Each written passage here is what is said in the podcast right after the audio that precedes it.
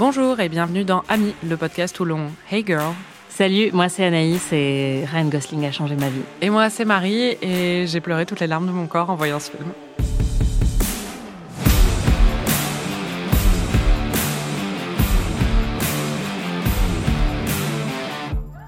Cette semaine, on se confronte à l'homme idéal et à un film qui dégouline de romantisme mélo. N'oublie jamais en français, The Notebook en anglais. C'est un film réalisé par Nick Cassavetes qui est sorti en 2004 et qui a à l'affiche, entre autres, Ryan Gosling et Rachel McAdams dans les rôles principaux. C'est un peu le film romantique par excellence. Ça coche toutes les cases. Tu as fait la remarque pendant le visionnage. Je suis désolée, mais c'est le proto-film d'amour parfait, quoi. Il y a tout.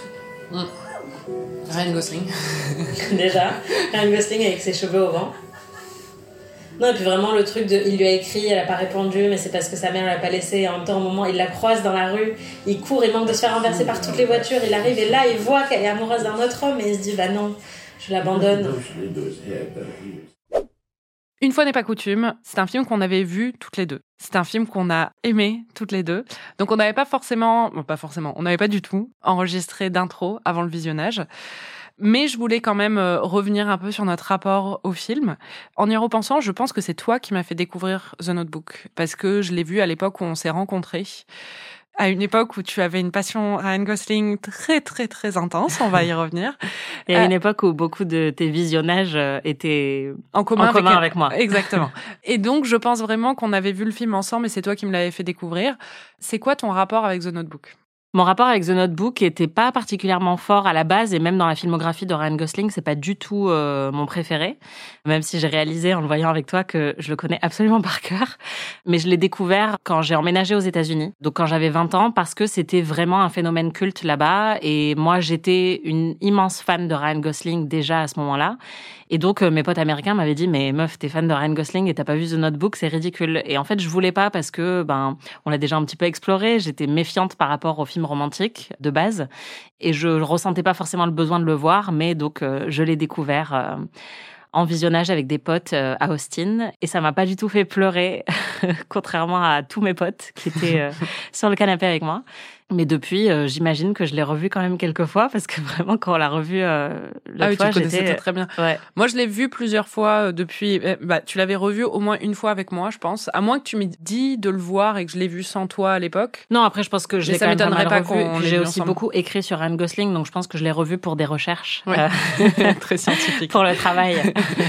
Ça ne te fait pas pleurer, c'est vrai. Mais moi, par contre, ça me fait beaucoup pleurer et à chaque fois, c'est automatique. C'est-à-dire que dès les premières minutes, je peux me mettre à chialer. Et ça a été le cas. Là, j'ai vraiment beaucoup pleuré pendant tout le visionnage. This is Duke. He's come to read to you. Read? Pourquoi? The Waterworks, ça va commencer direct. Sérieux? I don't know. Oh, come on. C'est horrible. You like him. Il l'a- He's very funny. C'est l'amour de sa vie et elle le reconnaît pas.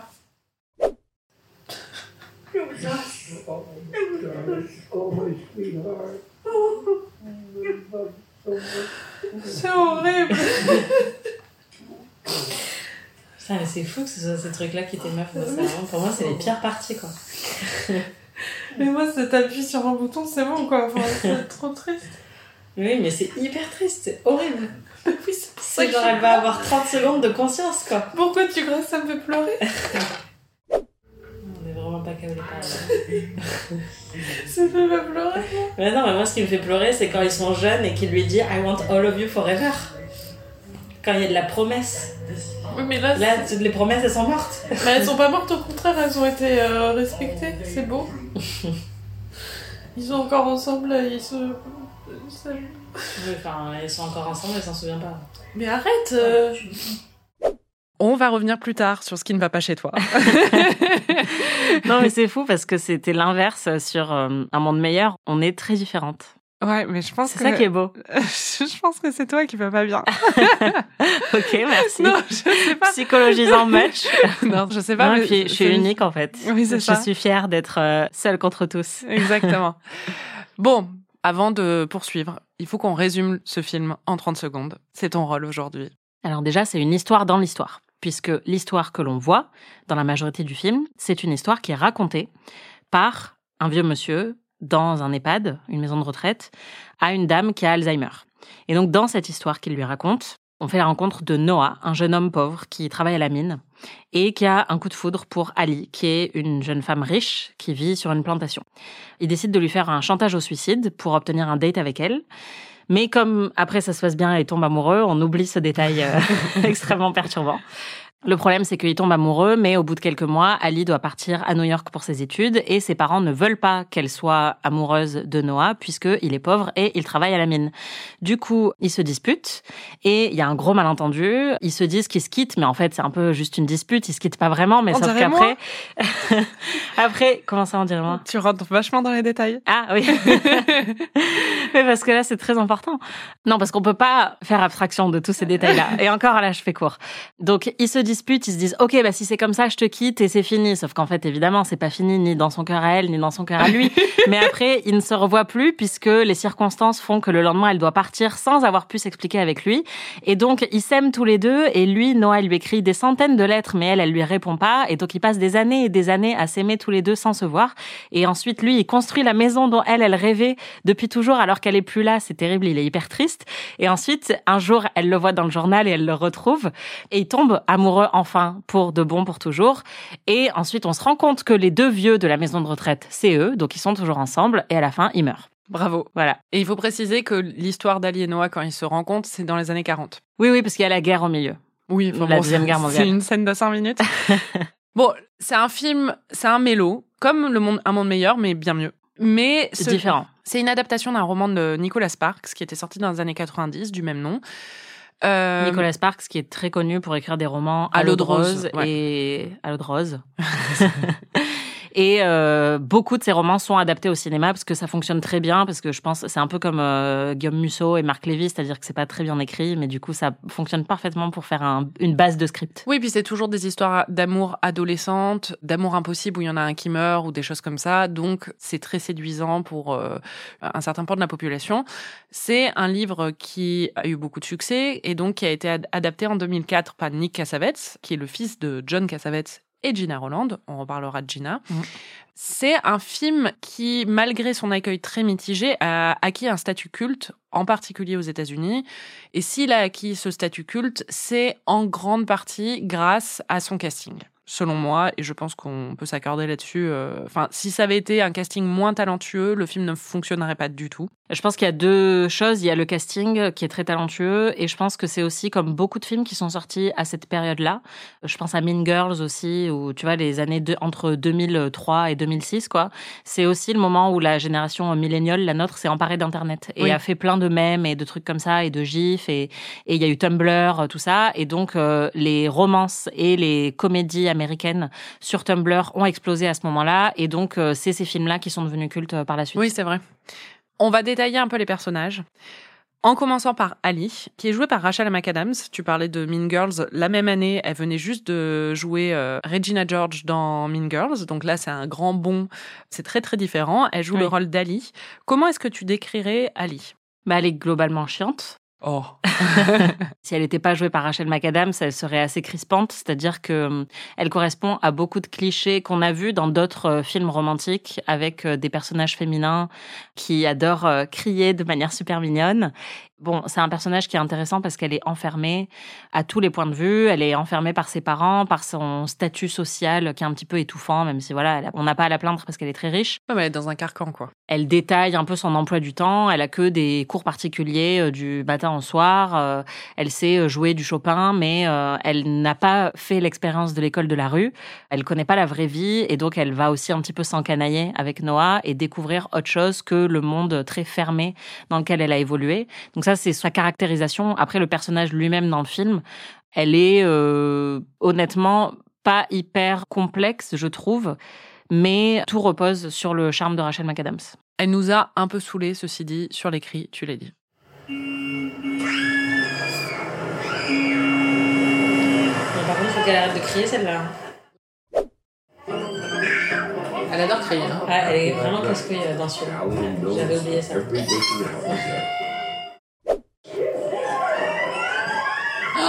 Non mais si elle crie pas, elle meurt en fait. Non, mais on s'est rendu compte que le personnage de Christina Aguilera dans Burlesque, qui s'appelle aussi Ali, avait ce même euh, défaut, sauf que là, on est sur un niveau un petit peu moins élevé de oui, talent. même. Parce que là, il y en a quatre. Il y a quatre cris aussi dans The Notebook. Oui. Dans Burlesque, il y en a à peu près 40 000. Ouais, il y en a quatre par seconde, quoi. Voilà. Mais c'est marrant, en fait, que ce soit un truc. C'est les Ali. Ouais. C'est comme il y a un autre euh, truc euh, de prénom, c'est Martha, qui est le personnage le plus pitoyable de ce film, qui a une histoire d'amour avec euh, Noah. Enfin, pas une histoire d'amour, elle couche avec Noah. c'est une veuve qui couche avec lui quand il est triste et qu'il a plus Ali. Elle est très pathétique. Une autre Martha très pathétique de la pop culture dans The Americans. Mm. Du coup, je me suis dit, franchement, les Martha, en général, euh, Ouais, c'est vrai, bah, ça doit être parce que c'est un prénom un peu. euh, désuets. Ouais. Pour la petite histoire, pour le personnage d'Ali, il y avait eu énormément de jeunes actrices qui avaient été euh, considérées et euh, qui avaient passé le casting, dont euh, Kate Bosworth, qui à l'époque était quand même assez connue, Amy Adams, Jessica Biel, qui était dans Cette à la maison à l'époque. Et surtout, la finaliste pour le rôle face à Rachel McAdams, c'était Britney Spears Et B. dont l'enregistrement du casting a circulé l'an dernier à un moment euh, pas mal sur Twitter et qui était pas mauvaise hein, euh, dans le rôle. Mais bon, je pense quand même que si ça avait été Britney Spears dans le rôle au lieu de Rachel McAdams, Oh aussi bien au niveau du jeu qu'au niveau bah, de tout ce que ça charrie comme euh, idée autour euh, du personnage, ça aurait été assez tragique, je pense, pour le film.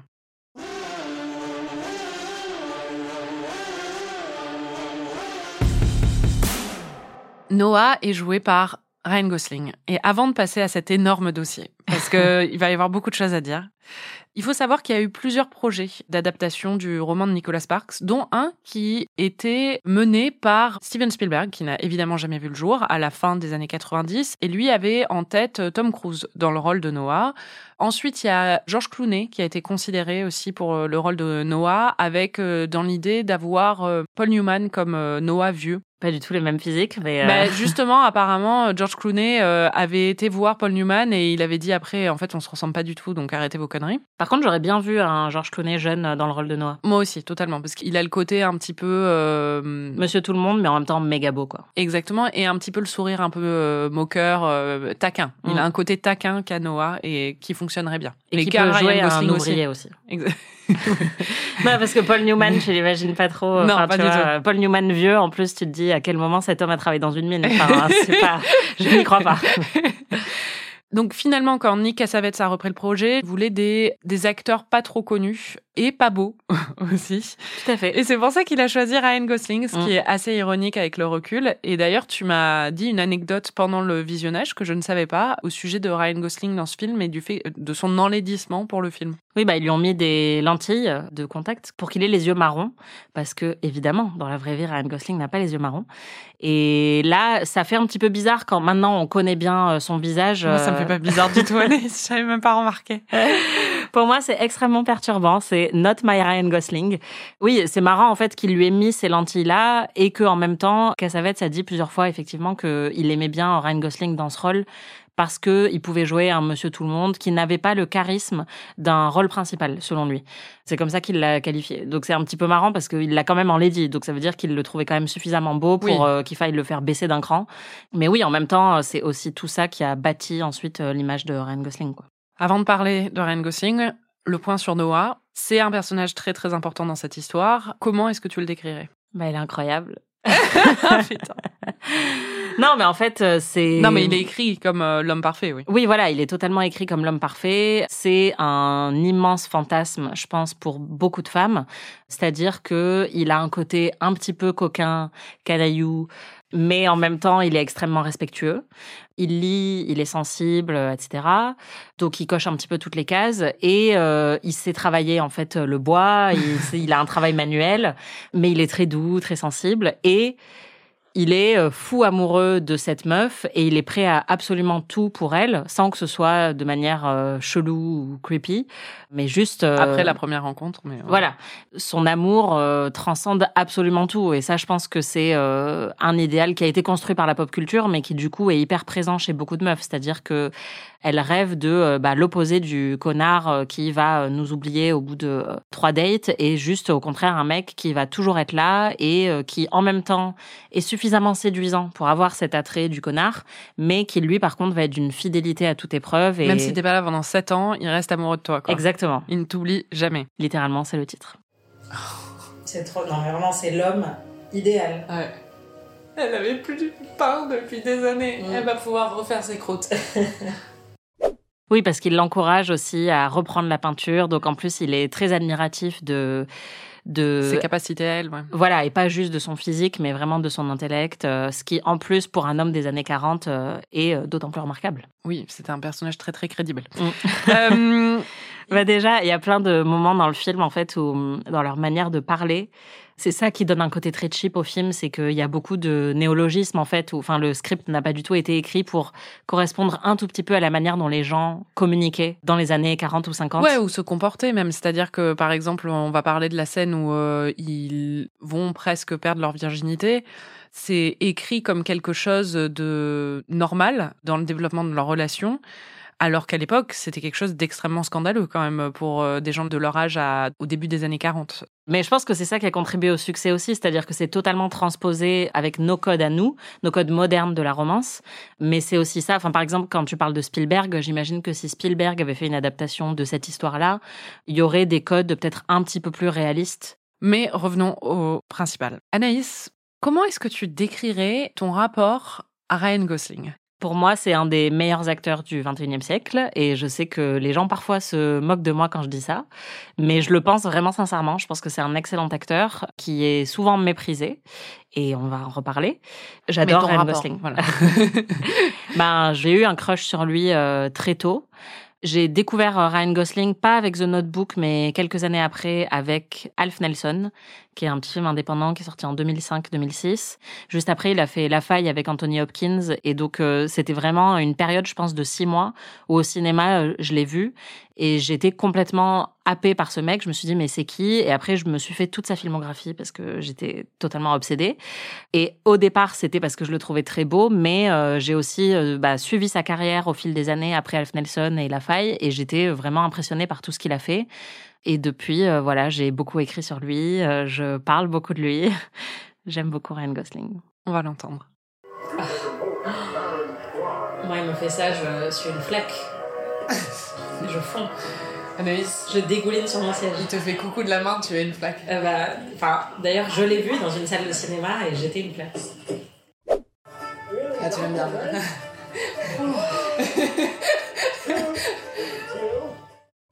L'année où on s'est rencontrés, toi et moi, c'était en 2011. Et ça a été une grosse année pour Ryan Gosling parce que ça a été l'année de Drive, mais aussi d'un film, euh, The Ides of March, je sais plus comment ça s'appelait en français, mais un film euh, politique où il jouait euh, dedans, où je me souviens qu'il y avait eu la première de ce film la, la même année. Les marges du pouvoir. Voilà, et c'était aussi autour de cette période que les mèmes ont commencé autour de Ryan Gosling avec euh, c'est la blague que je faisais au tout début sur les Hey Girl où c'était euh, des hum, même un peu woke, on disait pas ça à l'époque, mais c'était euh, c'était une photo de Ryan Gosling, c'était Hey Girl, euh, je sais que euh, les inégalités sont systémiques, euh, mais tout le monde aime- recevoir un câlin ou des trucs comme ça. Bah, en fait, c'était encore une fois le petit ami parfait. Oui, c'est ça, qui est à la fois conscient, oui, bah, de toutes les inégalités, de tous les problèmes sociaux et tout ça, mais qui en même temps est là pour te réconforter, quoi. Et qui est extrêmement sexy. Exactement. non, parce que c'est aussi ça le Hey Girl, c'est-à-dire qu'il y avait Oui, le oui. côté. la- Séduisant, quoi. Voilà, et ça, ça a déjà été lancé par euh, The Notebook parce que euh, c'est euh, voilà un homme qui est extrêmement séduisant comme Ryan Gosling, qui est pas aussi inoffensif que je sais pas le Harry dans Harry rencontre Sally quoi, Oui, oui. qui est beaucoup plus sexué, mais qui en même temps, euh, oui, euh, est un safe space pour les femmes. Et à l'époque, tu avais vu Drive combien de fois au cinéma? Cinq fois Voilà. en une semaine. Donc on était sur un niveau d'obsession assez élevé. Moi, c'est à cette époque que je t'ai connue. On Euh, était aussi étudiantes, donc oui, en fait, euh, on avait et du temps. on étudiait dans un endroit où il y a cinq cinémas Oui, on autour était de à Odéon. voilà. Donc euh, c'était très facile d'aller euh, au cinéma quand on avait un peu euh, une petite pause et en plus j'avais une carte UGC donc euh, j'y allais très souvent et oui, j'avoue que j'ai vu ce film, euh, je me suis pris Drive dans la tronche, j'ai pas compris ce qui se passait, mais je pense que je n'étais pas la seule puisque c'est devenu un énorme phénomène et donc euh, je voulais comprendre euh, ce qui se passait en moi quand je regardais Drive donc euh, je l'ai pas mal revu oui. Et tu as toujours gardé cet amour pour euh, Ryan Gosling, cet amour associé à certaines croyances. Il est très très fort pour jouer la vulnérabilité. euh, tu sais, le côté un peu. euh, C'est parce qu'il est vulnérable. Yes. Tu es une grande malade. Mais non, mais c'est. Moi, je sais, je suis convaincue que. J'aurais pu avoir une très belle histoire avec Gosling. Je sais. Je pense vraiment que on se serait compris mieux. D'ailleurs, on a passé des rêves ensemble où ça s'est très bien passé. Euh, C'était aussi à la même époque que j'ai appris à faire des rêves lucides. Et donc, euh, une fois, je me souviens que j'ai j'ai fait pour la première fois de ma vie, parce qu'on contrôle pas ses rêves d'habitude, sauf quand on fait des rêves lucides. Et la première fois que j'ai rêvé de Ryan Gosling, genre je le rencontrais dans mon rêve, j'étais là, waouh putain mais c'est trop bien, ça m'est jamais arrivé. Et je me souviens que je me suis réveillée et je me suis rendormie et j'ai réussi à repartir dans le rêve pour le finir, parce que je me suis dit là c'est pas possible, c'est la première fois que je rêve de Ryan Gosling, il faut que cette histoire se termine. C'est magnifique. Ouais. Tu es donc, je pense, la mieux placée au monde, probablement, Évidemment. pour nous faire un petit point sur la carrière de Ryan Gosling, sur le rôle qu'a joué euh, ce film, n'oublie jamais, dans sa carrière et dans son image, et sur l'évolution de son image en général. Ryan Gosling est né le 12 novembre 1980 au Canada. Elle fait ça sans notes, je précise. elle n'a même pas prévu de notes. D'habitude, elle a des notes pour ses points, mais là, non. En gros, je pense que on l'a déjà un petit peu évoqué. Il y a deux films qui sont extrêmement importants pour l'image et la carrière de Ryan Gosling. Il y a eu Drive et avant ça, il y a eu The Notebook. The Notebook a été très important parce que avant ça, il avait fait quelques films qui étaient plutôt des films à petit budget, avec des thématiques un petit peu moins euh, nunuches que euh, The Notebook. Et c'est aussi ce qu'il a fait après. Donc en fait, euh, The Notebook est vraiment une exception dans sa filmographie, mais ça a été son premier succès mainstream. C'est vraiment ça qu'il a révélé au grand public, et donc ça a cristallisé son image comme un lead romantique pendant très très très longtemps. Et les gens ont jamais vraiment réussi à se départir de cette image-là, puisque ensuite son plus gros succès après ça, ça a été Crazy Stupid Love, et ensuite Drive qui a créé une autre image d'un mec un peu taiseux, mais qui est aussi euh, quand même un idéal romantique. En fait, dans The Notebook, il joue cet idéal masculin dont on a parlé. Il se trouve qu'ensuite, en plus, il était en couple avec Rachel McAdams dans la vraie vie. Et donc, c'est un peu comme Kristen Stewart et Robert Pattinson qui se sont mis en couple euh, au même moment que Twilight. Leur image euh, dans le film est devenue leur image dans la vraie vie aussi. Et donc, Ryan Gosling est devenu cet homme absolument parfait dont toutes les femmes rêvaient. Et il a eu énormément de mal à se départir de cette image-là. Il a fait beaucoup, beaucoup de films, on va dire un petit peu plus osés, plus subversifs. Un peu moins vanille, quoi. Ouais, un petit peu moins vanille, plus subversif, beaucoup de drames. Il a essayé, par exemple, dans Lars and the Real Girl, en fait, il joue un mec euh, qui est amoureux d'une poupée gonflable. Et d'ailleurs, il s'est pointé le premier jour du tournage avec euh, 30 kilos en trop. Il n'avait pas prévenu le réalisateur, mais en fait, c'était un peu devenu son objectif personnel, justement, je pense, pour se détacher du côté euh, lead romantique. Il voyait ce personnage comme un personnage un peu pathétique, et donc il a bouffé des Ben Jerry's fondus pendant plusieurs mois pour euh, prendre du poids. Dans euh, Gangster Squad, il a modifié sa voix. En fait, il essayait toujours de faire des trucs pour euh, montrer qu'il n'était pas que un beau gosse. Mais ça marchait pas trop parce que bah, pendant des années, et moi à l'époque où j'ai commencé à écrire sur lui, euh, tout le monde le voyait juste comme un beau mec. Et il voulait être pris au sérieux, et il voulait notamment être pris au sérieux euh, après The Notebook. Et donc il a continué dans les drames avec Blue Valentine, euh, même Alf Nelson, je crois, ça lui avait valu une nomination aux Oscars, si je ne m'abuse. The Place Beyond the Pines aussi, Euh, ouais, fait. The Place Beyond the Pines, tout ça c'est avec Direction de France. euh, et en fait, il a vraiment essayé d'être pris au sérieux, sauf que ça s'est retourné contre lui parce que quand il a sorti Drive, là on est sur un film qui est vraiment iconique au premier sens du terme, c'est-à-dire que tu as cette image de Ryan Gosling de dos avec le blouson et le scorpion. Euh, et donc c'est devenu un truc hyper culte qui a totalement dépassé euh, Ryan Gosling et euh, Winding Refn d'ailleurs, ils n'ont pas compris ce qui s'est passé. Et ensuite, il a enchaîné plein de rôles de mecs beaux et taiseux. Ça a créé des parodies de lui où les gens disaient qu'en fait il ne savait pas jouer et que tout ce qu'il savait faire c'était être silencieux face à une caméra, alors que ça demande quand même beaucoup de talent d'être crédible, justement dans un rôle où on n'a pas beaucoup de dialogue. Mais ce qui est intéressant, c'est qu'aujourd'hui, on voit qu'il s'est tourné vers la comédie depuis quelques années parce que il a essayé d'être pris au sérieux et ça n'a pas marché tant que ça. Et c'est quelqu'un qui lui-même, quand tu vois ses interviews, se prend pas très au sérieux, qui a l'air plutôt fun. Il est obsédé par Disneyland. euh, Enfin, et donc euh, il a opéré un petit tournant dans sa carrière. On l'a vu d'abord dans The Big Short où il avait un petit rôle euh, Ouais. comique. Dans La La Land aussi, même si, enfin, c'est pas forcément comique, mais c'est une comédie musicale, quoi. Ouais, c'est ça. Et en tout cas, on voit tout le talent comique qu'il a euh, là-dedans, même si c'est aussi un des hum, films qui se rapproche le plus de son côté lead romantique aussi. Mais dans The Nice Guys, pour le coup, c'est 100% une comédie. Et là, on l'a vu cette année dans Barbie, où il joue le rôle de Ken, où clairement, il a bluffé tout le monde parce que il se prend pas du tout au sérieux et il joue justement sur cette image qu'on lui a collée pendant des années.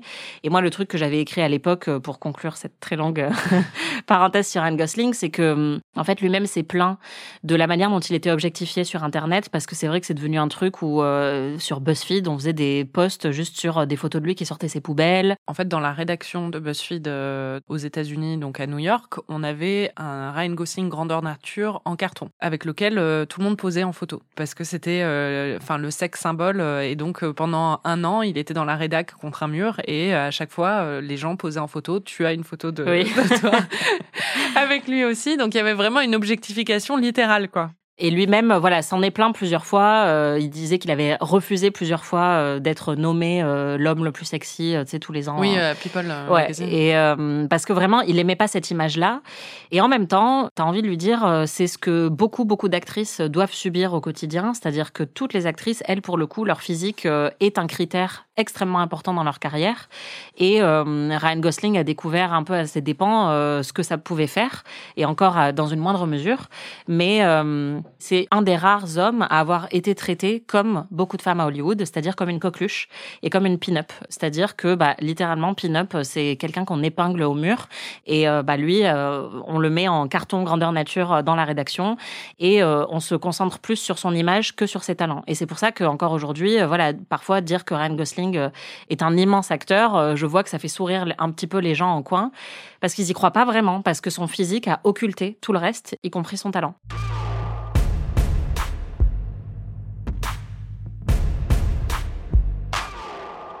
Tu l'as mentionné euh, dans ton point Ryan Gosling. L'une des raisons pour lesquelles le film The Notebook est devenu culte aussi, c'est grâce à la relation entre Rachel McAdams et Ryan Gosling, qui donc, tout le monde connaît cette anecdote. hein. En fait, sur le tournage, ils ne pouvaient pas se supporter, ils s'engueulaient tout le temps. Mais une fois le film fini, ils se sont mis ensemble et ils ont commencé, ils ont en- entamé une histoire d'amour qui a duré euh, plusieurs années et qui est devenu assez culte parce qu'en plus c'était euh, le couple phare euh, de The Notebook euh, qui étaient ensemble dans la vraie vie. Ils étaient tous les deux canadiens, magnifiques. Ils avaient l'air hyper amoureux. Il y a- des photos d'eux en train de se rouler des pelles sur les terrasses des cafés ou des choses comme ça. Et ce qui est intéressant, c'est qu'il y a eu un moment cultissime dans cette histoire entre eux. C'est les MTV Movie Awards où ils ont reçu le prix du meilleur baiser Mm. pour The Notebook. Moi, j'ai revu la vidéo là euh, hier. C'est assez incroyable parce qu'en fait, ils avaient vraiment prévu le truc. Quand ils reçoivent le prix, ils se font un clin d'œil tous les deux. Ils montent sur scène. Ce qui est très drôle, c'est que lui, alors c'est vraiment, euh, c'est 2005 quoi. Il a un t-shirt Darfour Mm.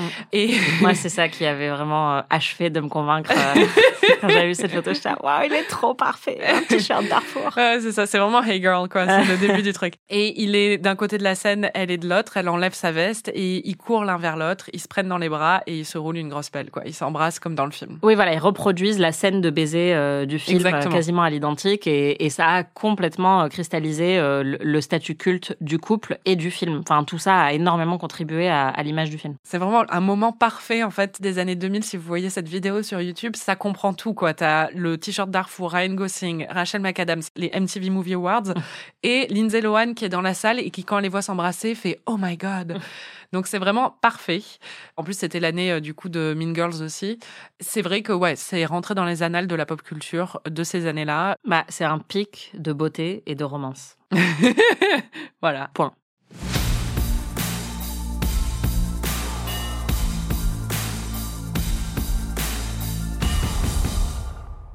Comme tu le disais dans ton résumé, il y a deux timelines dans le film. Il y en a une avec Noah et Ali jeunes, et ensuite il y en a une avec Noah et Ali vieux. Et là, ils sont joués par deux autres acteurs. Donc, euh, l'actrice qui joue Ali, c'est Gina Roland, actrice culte hollywoodienne, qui se trouve être la mère de Nick Cassavetes, donc le réalisateur, c'est bien pratique. Actrice oscarisée, euh, très, très respectée. Exactement.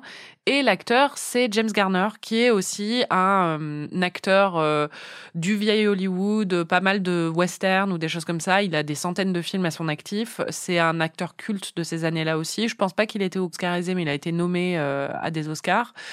Donc c'est deux légendes du cinéma hollywoodien qui jouent ces rôles-là, quoi. Je sais pas si tu veux rajouter un truc sur. Non, euh, moi, il m'intéresse pas. eux. Bon, moi, je les trouve quand même très très bons, mais c'est pas grave. oui, oui, moi aussi.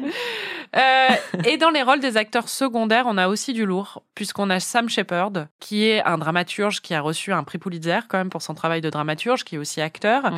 et qui joue le père de Noah, et qui est un homme magnifique, à tout âge. Ah, c'est Sam Shepard. Ça, c'est un vieux beau. Enfin, un homme vieux qui est beau.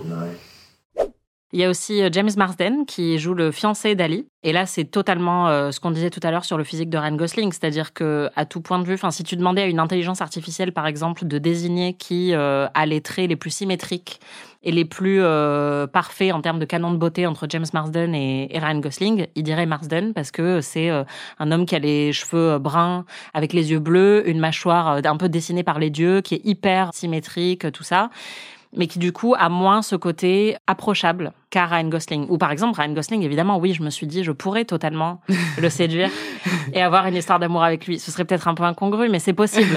James Marsden, non. tu vois, je suis pas dans sa ligue. On a quand même une réaction euh, d'enthousiasme quand même quand on le voit, parce que c'est vrai qu'il est très très il est très, très, beau. très beau. Et, il puis- est charmant dans le film. Ouais, il est charmant. Le film a l'intelligence justement de pas le transformer en méchant. Mm. Et il faut dire que James Marsden en 2023 a toujours la même tête. Donc euh, il est quand même assez incroyable.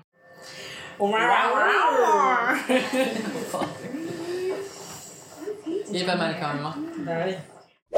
Là, c'est quand il apparaît en uniforme, euh, tout réparé, parce que la première fois qu'on le voit, il est un peu abîmé. Euh, Euh, bah, quand on le voit pour la première fois, c'est un plâtre géant. C'est un rescapé de la guerre, donc hyper honorable en plus. Et Alice est son infirmière, donc elle est à son chevet. Et il a littéralement un plâtre de la tête aux pieds. Et donc quand ensuite elle le découvre tout réparé, forcément, ça impressionne. Ce qui est très drôle, c'est que quand on le rencontre, ça a beau être un plâtre géant, donc euh, littéralement un blessé de guerre, quoi. On avait un sentiment de protection envers Noah. On voulait pas qu'il drague euh, Ali, ce mec. Donc on s'en est un peu pris à lui, malgré les circonstances. Bah ouais. Tocard. C'est clair. Gros loser. Sale naze. le mec, il est emplâtré de la tête aux pieds. Et on le déteste déjà. Bon, il faut qu'on parle un peu de l'intrigue. Ça peut être bien, ouais. ça peut être intéressant pour nos auditeurs. au bout de 40 minutes. C'est clair. Après avoir retracé toute la fiche Wikipédia de Ryan Gosling, Parlons du film qui, qui nous mène ici. Ali et Noah se rencontrent à une fête foraine. Les circonstances de leur rencontre sont intéressantes. Oui, bah en fait, euh, donc Noah a un coup de foot sur elle, on le comprend, elle est magnifique. D'ailleurs, on notera aussi que ils sont habillés tous les deux exactement comme sont habillés les personnages vieux dans la scène précédente. Donc on a tout de suite un petit indice visuel sur le fait que c'est les mêmes personnes. Et donc elle, est habillée en rouge, ils sont souvent euh, lui en bleu, elle en rouge, et elle est absolument magnifique. Elle est déjà accompagnée d'un jeune homme euh, plus de son milieu social, on va dire. Et elle monte sur la grande roue avec ce jeune homme. Et Ryan Gosling, enfin Noah, décide de se jeter sur leur siège et de monter donc dans les airs euh, avec eux et de se tenir en équilibre à la barre et donc menace de tomber de la grande roue très très très très haut en lui disant est-ce que tu veux faire un date avec moi Euh, Dis-moi oui parce que sinon euh, je saute. Exactement. Trop mignon. ne faites pas ça chez vous.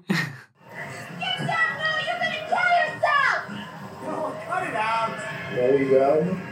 What? No! No! C'est tellement romantique. hein. J'adore. C'est la plus belle scène de chantage émotionnel que j'ai eue de ma vie. Décidément, Noah a des techniques de séduction assez particulières, puisque lors de leur premier date, il décide, comme activité fun à faire, de s'allonger sur un passage clouté, au milieu de la route, pour lui montrer qu'il est libre, et qu'il faut qu'elle soit libre aussi. Oui, qu'il faut se sentir vivant, c'est-à-dire qu'ils se mettent un petit peu en danger. Tu l'expliques comme si c'était logique, Anaïs. mais non, mais oui, parce que c'est une euh, technique que vous retrouverez dans beaucoup de relations d'emprise, en fait, euh, avec euh, des hommes toxiques qui vont te donner une pique d'adrénaline très très forte pour euh, justement te créer un sentiment d'addiction parce que tu te dis waouh j'ai jamais ressenti quelque chose d'aussi intense. C'est normal et c'est bien en fait de ne pas ressentir quelque chose d'aussi intense euh, si tu te sens littéralement en danger. Mais en fait ça crée ce mécanisme chimique dont on avait parlé quand on parlait des films d'horreur dans la saison précédente d'Ami c'est-à-dire que ça crée un sentiment de peur suivi d'un sentiment de soulagement immédiat, qui fait qu'ensuite on a envie de recréer ça avec cet homme et que c'est parfait. Et en fait, non, c'est très malsain. Mais là, comme on est dans un film romantique, on nous fait croire que c'est super. Ok, tu veux t'allonger sur le passage clouté On va voir si t'es vraiment libre. Lui, il est vraiment libre. Je l'aime tellement. Ça fonctionnerait euh, sur toi? Vu mon historique romantique, je suis au regret de d'affirmer que oui, ça fonctionnerait sur moi.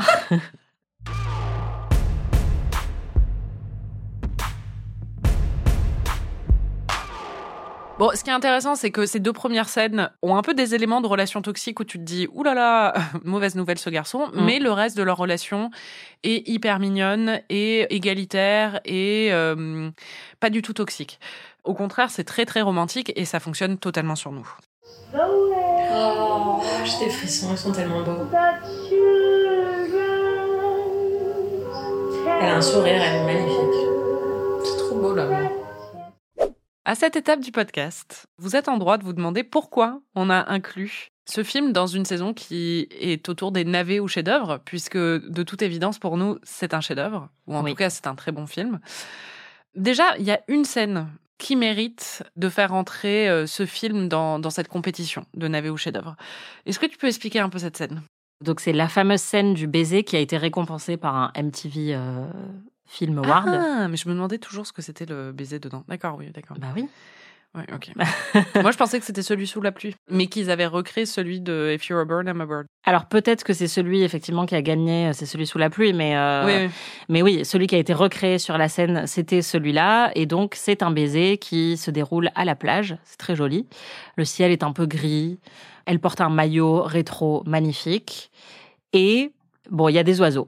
Voilà. Et euh, Attends, avant d'aller plus loin, je veux qu'on écoute un extrait où Anaïs euh, qualifie ses oiseaux. Ah non, Oh, si. c'est le pigeon.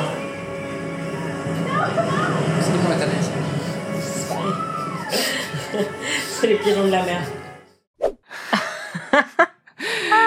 tu as grandi en ville.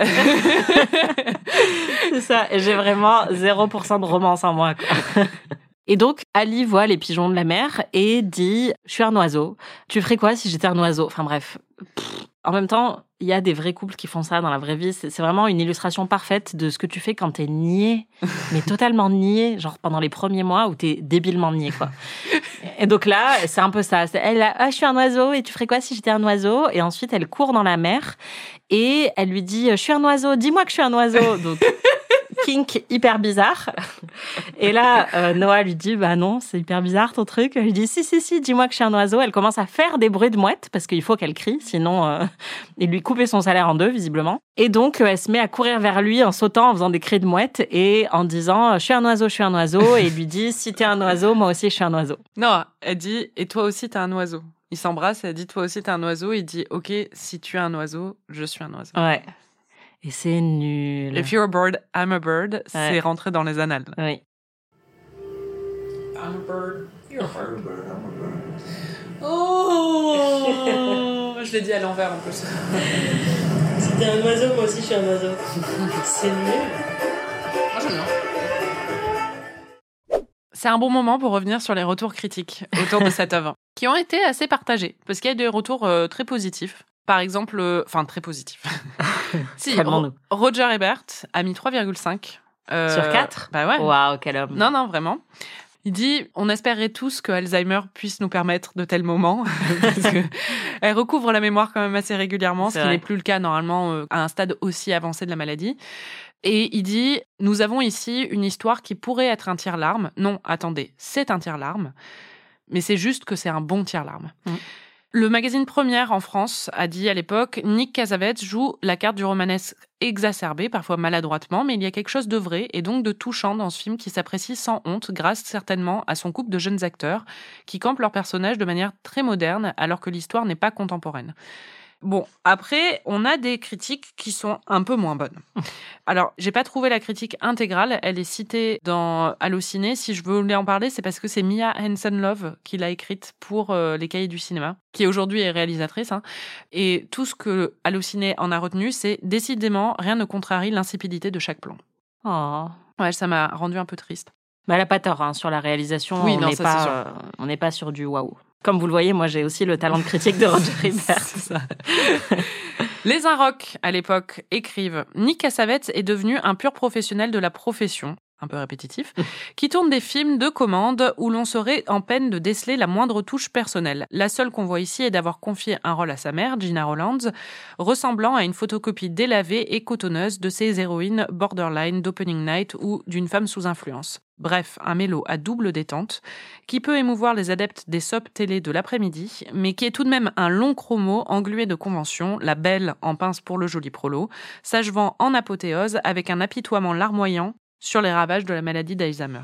C'est pas forcément faux, hein. C'est pas forcément faux, mais on sent le mépris en fait euh, Bah, déjà quand pour la dit, télévision euh, et voilà, pour le, le public soap féminin. opéra. quoi. Exactement. Ouais. Moi, c'est plus le moment euh, soap opéra qui me dérange un petit peu. Mm.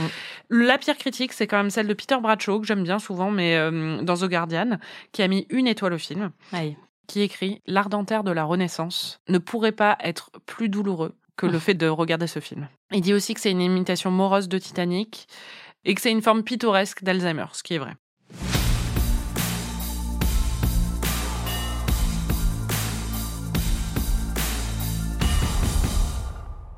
Après You're a Bird, I'm a Bird, il y a un moment très important dans leur relation naissante, c'est qu'ils font presque l'amour ensemble. C'est une scène qui est devenue assez culte, même si personnellement j'avais oublié certains détails, mais pas toi.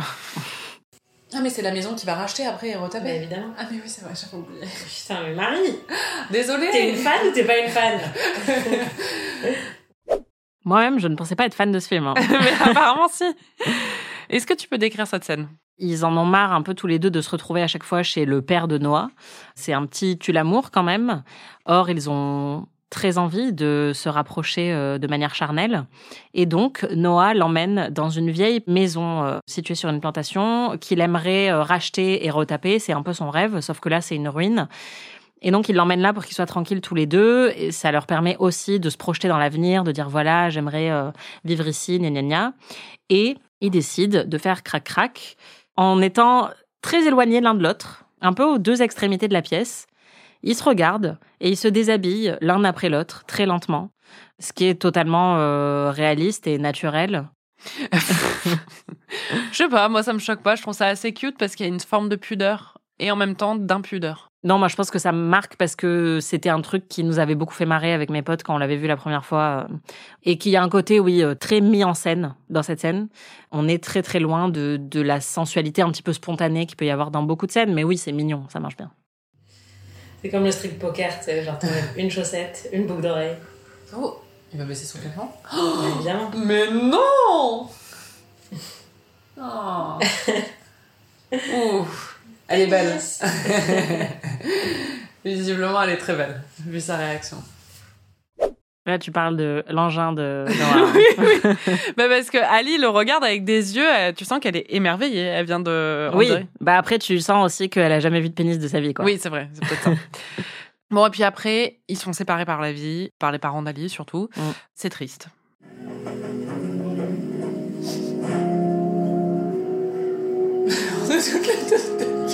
T'as vu ma tête? C'est exactement la même que la tienne. Ah, c'est grave. En fait, à ce moment-là, on faisait toutes les deux de l'émoji triste avec notre tête. C'est-à-dire qu'on s'est tourné l'une vers l'autre et on avait toutes les deux vraiment les, les lèvres inclinées vers le bas, quoi. C'était Ouais. assez marrant. C'est si triste. Ouais. Et c'est là que Noah se transforme vraiment en homme idéal. Si vous êtes adolescente, que vous découvrez ce film pour la première fois, n'y croyez pas. non mais aucun homme ne vous attendra pendant 7 ans, Ouais, c'est clair. ne vous écrira 365 lettres, une par jour, sans aucune réponse, et ne mènera sa vie dans un seul but, que de vous retrouver. Moi, je veux y croire, Marie. D'accord, mais enfin moi, moi aussi, quand je regarde le film, je veux y croire, mais très clairement, c'est un fantasme. And I'm so happy that you're doing that. Ça a été écrit par une meuf qui a été ghostée et qui s'est imaginé genre l'homme qui restera pour toujours, qui partira jamais. Oui, ça fait. Ils se sont connus pendant trois mois, il y a cinq ans, et il est toujours en train de penser à elle. C'est le rêve. C'est ce que je veux. Exactement. Un homme obsédé par moi. Ouais. C'est doublement le rêve parce que c'est il est obsédé par elle, mais en même temps, il ne la harcèle pas. C'est le fantasme de après la rupture, euh, évidemment, tu as très peur que euh, ton ex t'oublie. Et donc là, bah, lui, il ne l'oublie jamais, donc c'est hyper rassurant. après, ce qui est quand même marrant, c'est que tu pourrais encore dire qu'il y a un truc toxique parce que c'est ce que font certains mecs euh, toxiques aujourd'hui, c'est-à-dire qu'ils vont continuer à t'envoyer des textos tous les jours. Oui, 365 lettres, tu te dis, le mec, il a vraiment. Voilà, alors que si par exemple, toi, tu réponds pas à un mec qui t'envoie des textos tous les jours et il continue tous les jours à te dire je t'aime, reviens, etc., et que toi, tu lui réponds pas, mec, euh, comprends le message et peut-être je suis en train d'aller porter plainte, tu vois. Mais là, il y a le, cet avantage de ceci n'est pas un téléphone portable, donc il ne sait pas pourquoi elle lui répond pas et il y a une raison très noble euh, à ça, une explication et ce n'est pas parce que euh, elle ne l'aime plus. C'est parce que sa mère lui cache les lettres. Mais c'est vrai qu'il y a un acharnement quand même dans ce qu'il fait qui pourrait être, euh, voilà, c'est extrêmement romantique dans le film, mais on pourrait, si on voulait être des rabat-joie, dire que c'est un petit peu intense. Après, ce qui était marrant, c'est qu'on s'est dit, justement, aujourd'hui, quand ton ex t'écrit, c'est pas forcément le même contenu que les lettres de Noah, tu vois, et on se disait, mais t'imagines qu'est-ce qu'il a mis dans ces 365 lettres? Tous les jours, il lui écrivait, est-ce que tu crois qu'il lui écrivait juste une lettre qui était genre, tu fais quoi? Euh, non, c'est ça, ou bien j'ai mangé de la soupe aujourd'hui. Et pendant ce temps, en fait, Ali, elle, elle se trouve un nouveau mec, dont James Marsden, dont on a parlé, et elle s'éclate avec lui, elle danse le Charleston et tout ça, ses parents, ils sont fans, ils adorent parce qu'il est hyper riche. Et Noah, lui, il a toujours pas, toujours pas oublié, donc il Mm. est en train de rénover la plantation. D'ailleurs, petite parenthèse quand même, c'est un film des années 2000 qui se situe dans le sud des États-Unis et qui surfe vachement sur l'imagerie des plantations américaines et des choses comme ça. C'était une époque où euh, beaucoup de blancs, par exemple, se mariaient. Encore, c'est toujours le cas, hein, mais euh, je pense à Blake Lively et Ryan Reynolds qui sont mariés sur une plantation. Et euh, ça leur a beaucoup été reproché depuis. Ils ont présenté leurs excuses euh, pour cette raison. Il y avait une esthétique autour de ça qui aujourd'hui passerait beaucoup beaucoup moins parce qu'évidemment, euh, enfin, les plantations, c'est surtout le sud esclavagiste, quoi. Oui, c'est ça, mais ça remonte à autant en emporte le vent et cet Oui, idéal très romantique du sud ségrégationniste et euh, du sud confédéré et du sud esclavagiste. Mais en tout cas, Noah, il est hyper bon avec ses mains, donc il répare tout. Il y a des volets bleus. Ah, dit ça. planches. Bah oui, il a fait la maison de ses rêves. Il est tout sale. Oui, parce qu'il se laisse un peu aller quand même, ce jeune homme. Ouais, dans les critiques, il y avait beaucoup de hum, mentions de sa barbe. Oui, et honnêtement, C'est assez tragique. Ouais, il porte pas une super belle barbe euh, à cette période-là du film. Mais oui, encore une fois, elle lui a dit une fois. Moi, j'aimerais bien avoir une maison blanche avec des volets bleus. Le mec, huit ans après, il est en train de construire une maison blanche avec des volets bleus. Enfin, goals. Goals ou encore une fois, passe à autre chose. Oui, ou euh, voilà, ou hyper bizarre, mais en fait, euh, le mec, il te construit dans la réalité ton tableau Pinterest. Ouais. C'est génial. Si elle était jamais revenue avec lui, ce serait vraiment chelou. c'est clair, et hyper triste. Mais évidemment, ils vont se retrouver parce que c'est une histoire d'amour. Et là, les retrouvailles, c'est une succession de scènes cultes. Elle débarque chez lui alors qu'elle vient de se fiancer. Elle a un rocher sur le doigt. Les retrouvailles sont un peu maladroites au début, mais elle finit par euh, manger avec lui et après, ils vont faire un tour de barque. C'est très romantique. Il y a beaucoup de d'oiseaux, encore une fois, sauf que là, c'est des cygnes, c'est ça? Non, c'est des canards. C'est des canards. On dirait des canards blancs. Des canards blancs. C'est des oies blanches, des petites oies. On n'est pas.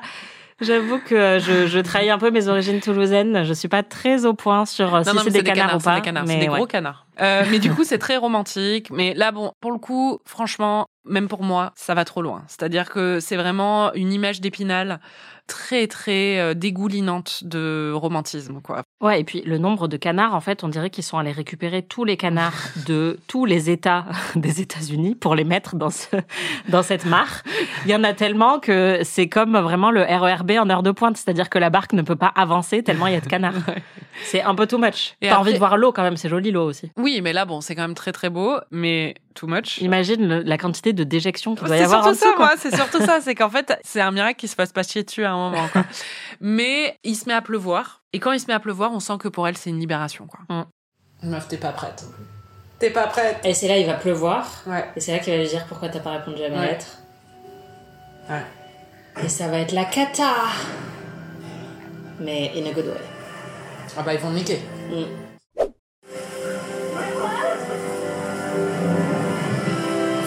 La musique, c'est tragique.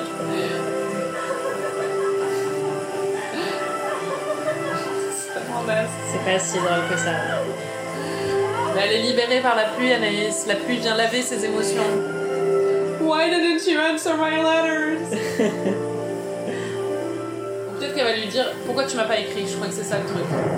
Elle aurait pu lui écrire elle aussi. En vrai. Et enfin, sur le ponton, ils s'embrassent, enfin, sous la pluie, raconte-nous tout. Elle lui dit Pourquoi tu m'as jamais écrit? Et là, elle lui dit Mais tu te fous de ma gueule Je t'ai écrit 365 lettres. Tous les grognasse. jours, pendant un an. Et là, elle lui dit Quoi? Comment? Elle dit euh, c'est trop tard. Et lui il dit c'est pas trop tard. C'est jamais trop tard. Et là, ils s'embrassent. et ils sont tous les deux dégoulinants parce que c'est sous la pluie et c'est magnifique.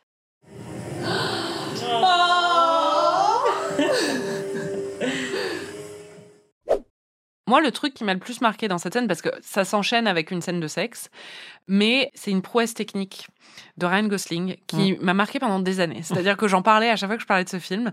C'est-à-dire qu'il commence à s'embrasser, il s'embrasse, il rentre dans la maison, il la plaque contre le mur, il la porte en plus, elle a ses jambes autour de lui, autour de sa taille et tout ça, il la soulève. Et en même temps, il baisse son pantalon et il a le pantalon au niveau des chevilles. Donc il la porte avec le pantalon au niveau des chevilles, il a toujours ses chaussures.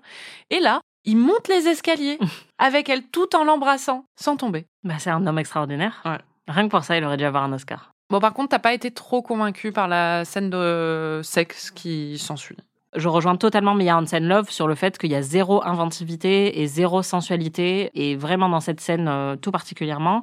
Et en plus, c'est même pire que ça, c'est-à-dire qu'on dirait des défauts de montage parce que ils font plusieurs coupes avec des fondus, mais où en fait, ça décale juste le plan d'une ou deux secondes, donc c'est même pas des ellipses, c'est très bizarre. Je comprends pas trop pourquoi ils ont fait ça. C'était peut-être une tentative un peu expérimentale, mais ça marche pas. J'ai pas d'explication, honnêtement. Peut-être qu'ils voulaient caser un autre truc au milieu et qu'ils l'ont pas trouvé, donc ils ont recasé la même.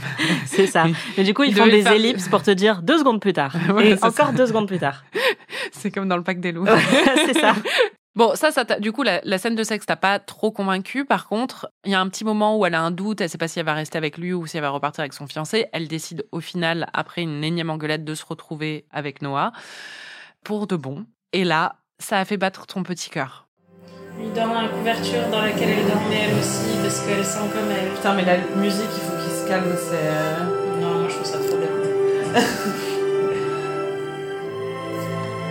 c'est bien un moment là, c'est ce qu'on a tous attendu. Non, moi, ce que j'attends, c'est qu'ils meurent ensemble dans le lit. Ils s'aiment Oh, c'est trop beau Ouais, elle a pas une autre robe. Et lui, il a pas un autre t-shirt. Non, ils ont besoin de rien d'autre que d'eux-mêmes pour s'aimer. Non, mais c'est fou parce qu'on est vraiment tellement par accord. Mais pour moi, c'est ça le moment victorieux du film. C'est-à-dire que tu attends ce moment et donc enfin, tu as la satisfaction. Tu as eu les blue balls, tu les as vus se déchirer et s'aimer sans pouvoir se le dire. Et enfin, ils sont sur la même longueur d'onde. Ah, moi, je m'en fous de cette. Enfin, vraiment, rien à faire. Parce que je me doute bien qu'ils vont finir ensemble déjà. Et pour moi, le moment, c'est plus quand ils s'embrassent sous la pluie, tu vois. Parce que c'est là où, en fait, une tension, tu sais pas s'ils vont être ensemble. Oui. Ou, euh, et là, au final, ça renaît. Alors que le fait qu'elle revienne en voiture et qu'elle lui dise Je suis là avec ma valise. Ouais, mais moi je pense que c'est vraiment le truc de la boucle est bouclée et je pense que comme on le voyait sur un monde meilleur, euh, je suis hyper touchée par les hum, problèmes de communication dans les, la fiction et les personnages qui n'arrivent pas à se comprendre alors qu'ils veulent se dire la même chose, qui ressentent la même chose, mais ça marche pas. Il y a quelque chose qui se met en travers de leur chemin et c'est la communication qui fait que ça foire. Et là, à ce moment-là, ils sont enfin alignés sur la communication et du coup moi ça me détend. C'est comme de la SMR pour moi. C'est genre enfin ils se comprennent, enfin ils s'aiment tous les deux. Alors que toi, ce qui t'émeut, c'est une toute autre partie du film, mais c'est celle qui émeut tout le monde. en Oui, fait. voilà, j'allais dire, c'est pas que ce qui m'émeut moi. C'est-à-dire que donc, en parallèle, tu as l'histoire de Noah et Ali à l'âge adulte. Enfin, à l'âge adulte. Très À l'âge très adulte. Voilà, très vieux, en EHPAD, dans l'EHPAD le plus cool. Enfin, c'est pas un EHPAD, c'est un club med en fait. C'est magnifique. C'est euh, vraiment. Ouais. euh, C'est une thalasso. exactement.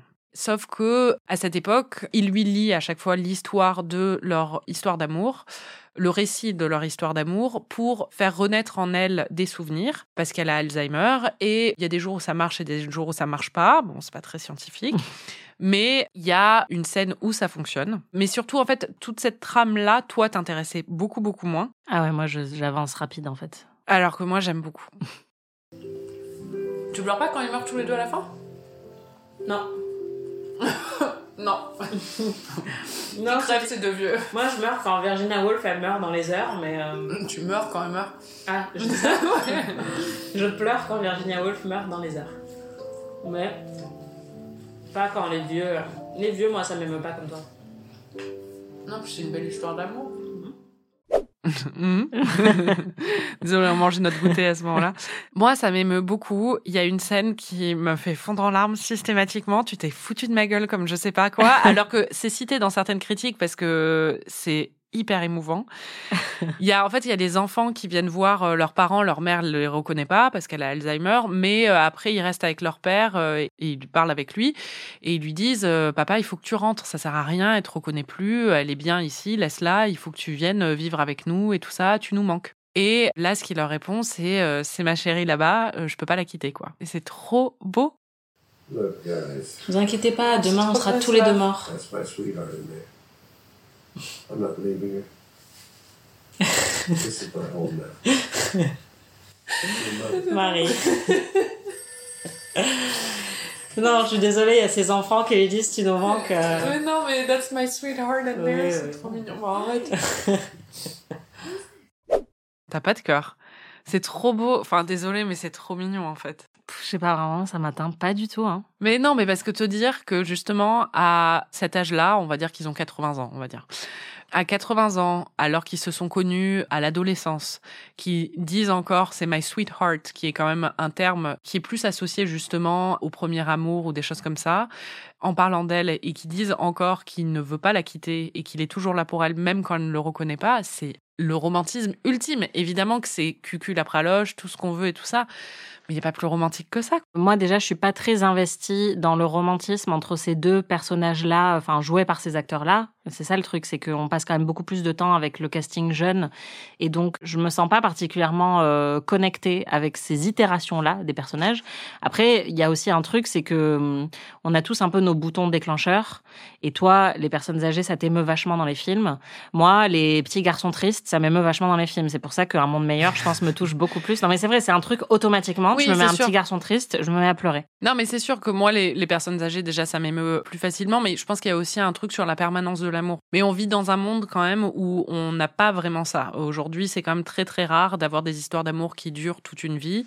Et donc, quand tu as des histoires comme ça, même dans la presse, quand les gens racontent euh, que leurs grands-parents sont ensemble depuis 70 ans ou des choses comme ça, c'est hyper beau parce que Oui, tu dis que ça existe, quoi. Mais en fait, c'est ça le truc, c'est que moi, ça m'émeut aussi. Et enfin, je suis émue, par exemple, quand je vois euh, des couples de personnes âgées euh, qui ont l'air hyper amoureux. Ça, ça m'émeut beaucoup. Mais dans ce film-là, ça m'émeut pas. Donc pour moi, c'est Oui, pas. oui.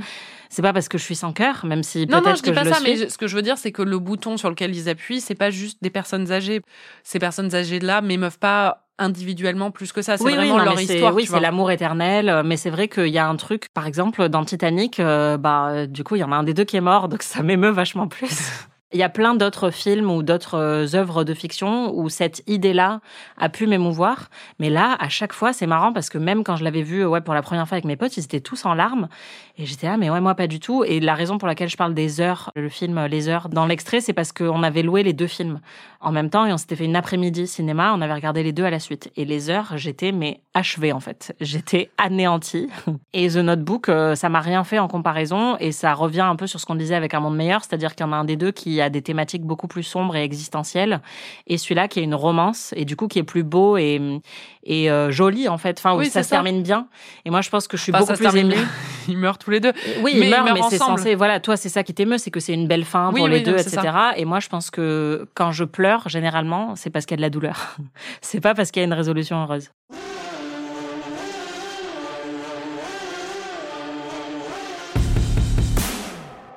Faut qu'on parle de la fin. Si vous l'avez pas compris, on l'a mentionné dix fois, ils meurent ensemble. Mm. Mais ils meurent juste par la force de leur amour, en fait. Ils décident de mourir ensemble. Et ça, waouh. Euh, scientifiquement, je sais pas si c'est très euh, solide, mais euh, émotionnellement, ça dépote. Oh, je suis désolée, c'est tellement cucu. Notre de tout faire, même nous tuer tous les deux. C'est bon. C'est trop beau, t'es folle ou quoi, toi? Non, moi, ça vraiment, ça me fait rien du tout. T'y a pas de cœur, ils meurent ensemble. Ouais, bah. Toi, tu veux juste pas mourir. Non, c'est ça, pour moi, genre, il y a aucun univers dans lequel c'est cool. C'est un happy end, ils sont morts tous les deux, quoi. C'est pas un happy end, mais c'est beau. Ouais, ouais, je sais pas. En fait, ils sont pas assez vieux, quoi. Elle pourrait rencontrer une nouvelle personne après. Mais non, lui c'est pas ça. Bah non, enfin, mais elle- meurent pas seuls, quoi. Ils meurent tous les deux. Clairement, ça reflète un peu ma philosophie euh, dans la vie, qui est que tant qu'il y a encore une micro-goutte de vie, il faut s'y accrocher. Et donc, le fait qu'ils décident de mourir euh, tous les deux alors qu'ils ont encore plein de beaux souvenirs qui pourraient se créer et tout. euh, Bah non, pas ensemble. Bah, elle, c'est sûr que non. Mais Oui, lui, bah, lui. euh, il pourrait euh, retrouver l'amour. mais euh, non, mais non Il, Il pourrait a eu encore avoir ans. 15 ans magnifiques. Non, mais il a eu 7 ans quand il était jeune et qu'il ressemblait à Ryan Gosling pour retrouver l'amour. Il a pas réussi. Il a eu juste Martha. C'est vrai. Non, non, il peut pas retrouver l'amour. Sa sweetheart, c'est elle. Ouais, mais pour moi, c'est pas beau qu'ils meurent. Enfin, c'est beau qu'ils meurent ensemble et tout, mais genre, ça m'émeut pas, en fait. C'est, je Ouais, suis a contente compris. pour eux, euh, Je suis cool. mais moi, je veux qu'on revienne à quand il y avait Ryan Gosling et qu'ils se faisaient des câlins.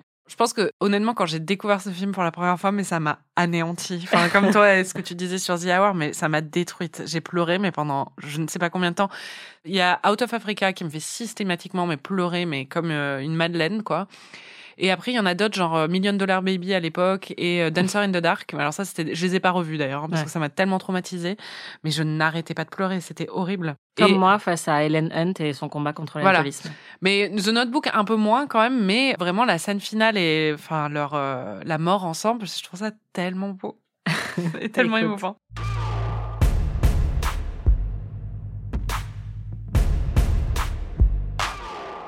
On va passer à la petite séance de torture.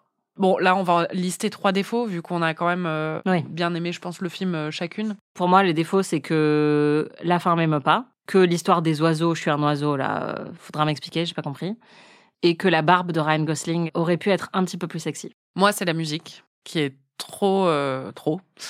Il y a aussi euh, des moments visuels que je trouve hyper moches. On dirait des cartes postales, Ouais. mais des cartes postales un peu cheap, avec les oiseaux, le coucher de soleil et tout ça. Au bout d'un moment, c'est bon, on a compris. Mais d'ailleurs, la scène d'introduction, c'est affreux. Ah oui, en oui. fait, euh, c'est ils ont mis des espèces de filtres rouges hyper saturés. Ouais, c'est ça. C'est Sur le- un mec qui est sur une barque. Ouais, euh, c'est la version bizarro de Winding Refn. Et en même temps, c'est les seuls moments où il essaye quelque chose de moins conventionnel.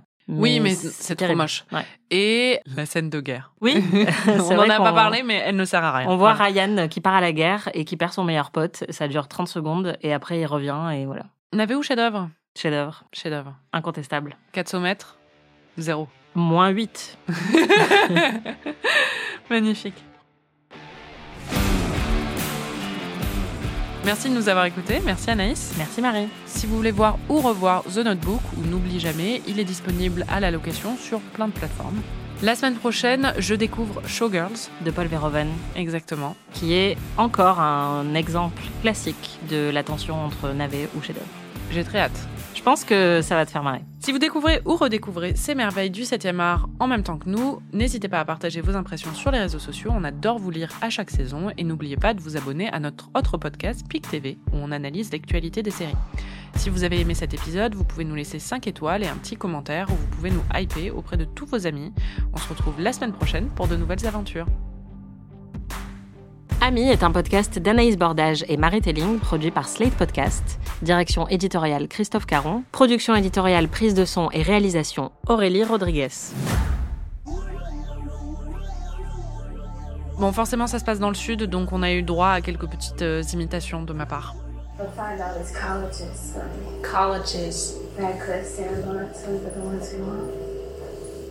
I'm a smart lady. And I. Oh, mother and daddy. Ah. I do know another joke about the nun and the post Il n'est pas vraiment du sud, ce monsieur, je crois.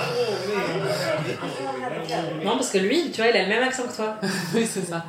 I do know another joke. right now. Well, that's beautiful. Look at that. That's a damn picture. Right? C'est super chum. C'est c'est ça ta vieille croûte là? À la poubelle. Dans les toilettes. Ça tombe bien, on n'avait plus de quoi se chauffer. Ça, c'est le tableau de Ali qu'elle offre au père de Noah. Peut-être qu'il va... peu moche. peut-être qu'il valait mieux qu'elle ait pas de travail et qu'elle soit ça. entretenue par ses parents. C'est ça. Et ensuite, il y a quand même un dossier Martha, on en a parlé, elle est ultra pathétique. Donc c'est la meuf qui couche avec euh, Ryan euh, pendant que euh, Ali est loin. Et en fait, cette meuf est veuve. Et quand Ali revient, Martha pointe le bout de son nez et elle est invitée à dîner avec eux dans un moment très horrible. C'est horrible. Triggering. Can I meet her? Mais Pourquoi tu veux te faire ça? respecte-toi. L'autre va arriver. C'est horrible. Mais toi, reste caché dans la cuisine en fait. C'est horrible. Ah non, mais c'est un film d'horreur là. La mise en abîme de l'histoire t'a évoqué une autre œuvre culte. C'est vraiment Princess Bride. hein. Que je vous recommande. Princess Bride. Voilà. Cultissime aux États-Unis, mais assez peu connu en France. Rachel McAdams qui prouve que l'on peut délivrer un what no avec charisme et euh, conviction, Exactement. contrairement à Mark Wahlberg. What?